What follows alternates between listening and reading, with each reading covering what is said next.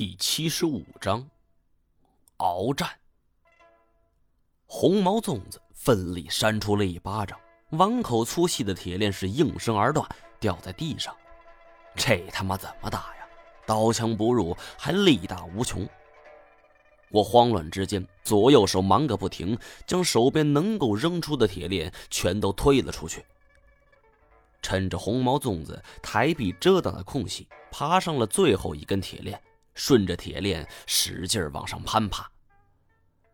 我心说：“你再牛逼，刀枪不入，力气还大，老子不信你能飞。”果然不出我所料，我正顺着铁链往上爬，爬到两米多的高度，红毛粽子已经拿我没办法了，只是仰着头，呲牙咧嘴瞪着我。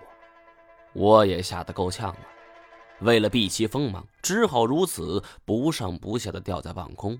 我滋味也不好受。红毛粽子见不得手，便从我脚下走开了。他左右一扫，忽然发现，在另外一个墙角的单战，马上又是一副恶狠狠的模样，朝着单战就直扑了过去。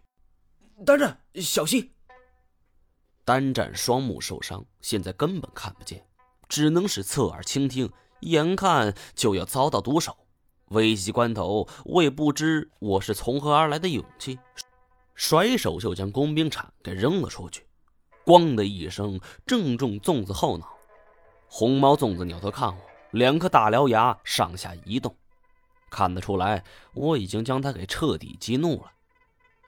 我顺着铁链滑下，吹了一个响哨：“嗨，来呀，爷在这儿。”红毛粽子不需要听懂人话，他已经明白我这是挑衅了。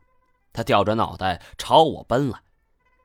畜生到底是畜生，如此简单的计谋都容易上当。不过我却麻烦了。这一次他的忍耐似乎已经到了极限，怒不可遏，速度非常快，转眼之间已经到了我的面前。我已经来不及顺着铁链往上爬了。只好是掉头就跑，但是说句实话呀，如此狭窄的空间内被一只怪物在后方撵着跑，这绝对是一个技术活。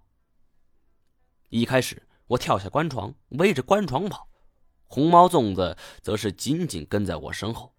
可是跟着我绕了两圈之后，他忽然变聪明了，直接跳到关床之上，抄近路向我飞扑下来。幸亏我反应及时，赶紧收住脚步，要不然非得被他给扑倒了。关于墓中的古尸，我也知道一些情况。说起来，在长沙马王堆汉墓发掘之前，国内考古工作者普遍对于这古墓中的尸体并不大感冒，也不愿意触碰。一方面是认为其无考古价值，另一方面也是中国人尊重逝者的传统。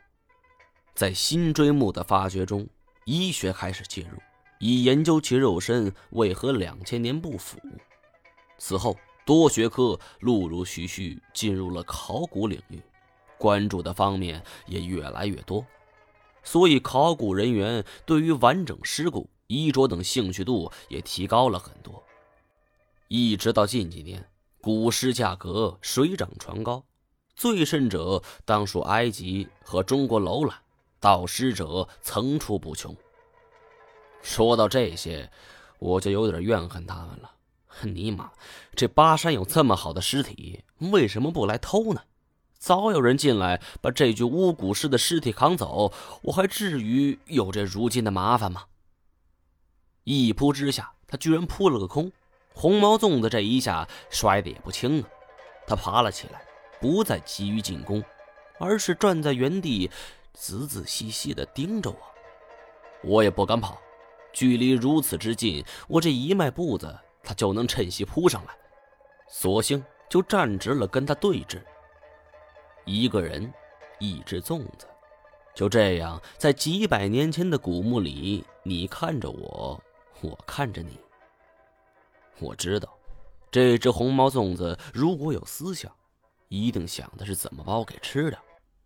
而我反复转动的念头则是，怎么才能一举将他消灭？